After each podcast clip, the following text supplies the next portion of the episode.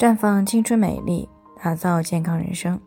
专业的女性健康知识分享呢，尽在这里。亲爱的朋友们，大家好。首先呢，还是要分享一下我们的联络方式。大家可以在我们最常用的聊天软件当中呢，搜索 PK 四零零零六零六五六八，关注以后呢，回复自测进行健康自测，可以更有针对性的了解自己的健康状况。接下来呢，就开始我们今天的健康主题。春困来了，应该怎么办？最近这几天呢，全国很多地方的气温呢都是迅速的回升，于是呢，不少的女性朋友呢开始过来反馈总是困、不熬夜的情况。早上呢没有闹钟根本起不来，中午休息呢更是睡不醒，工作的时候呢也提不起精神，总觉得头昏脑胀的，想趴桌子上睡一会儿，也因此呢受到了领导的批评。所以不少的女性朋友就想知道，是不是要补补气血了？其实呢，这只是我们经常遇到的春困。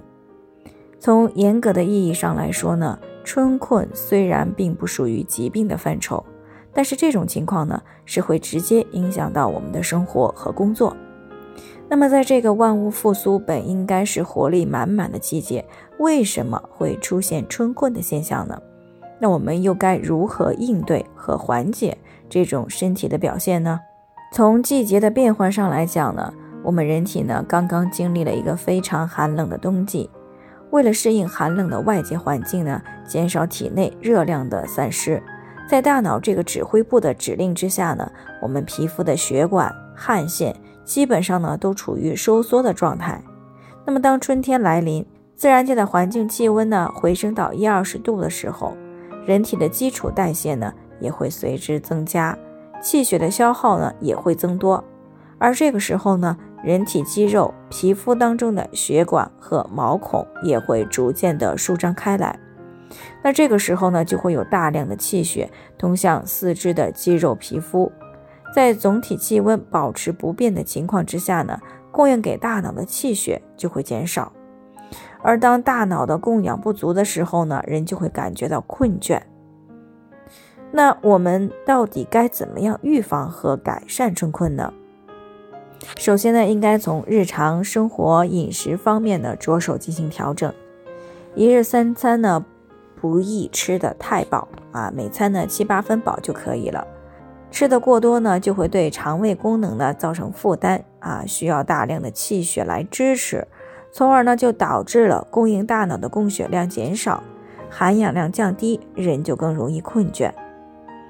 另外呢，在保证营养均衡的前提下呢，多吃一些含钾量比较高的食物，比如说像海带、紫菜，还有香蕉等。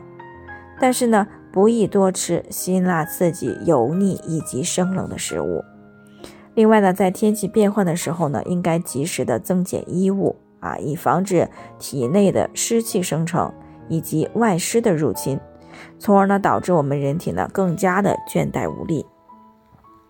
其次呢，是应该适当的增加运动，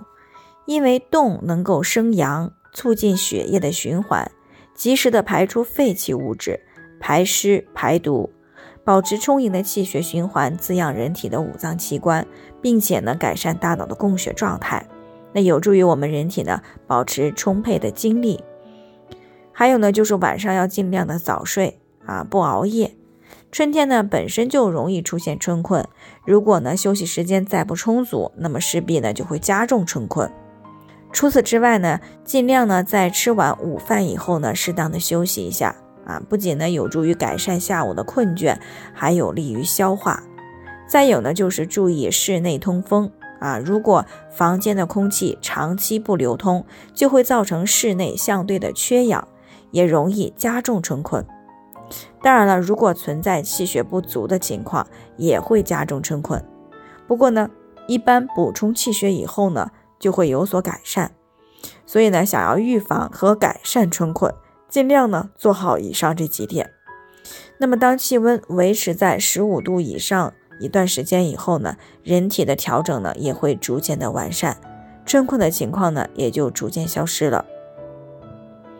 那以上呢就是我们今天的健康分享。朋友们有任何疑惑都可以联系我们，我们会对您的情况呢做出专业的评估，并且呢给出个性化的指导意见。最后呢，愿大家都能够健康美丽常相伴。我们明天再见。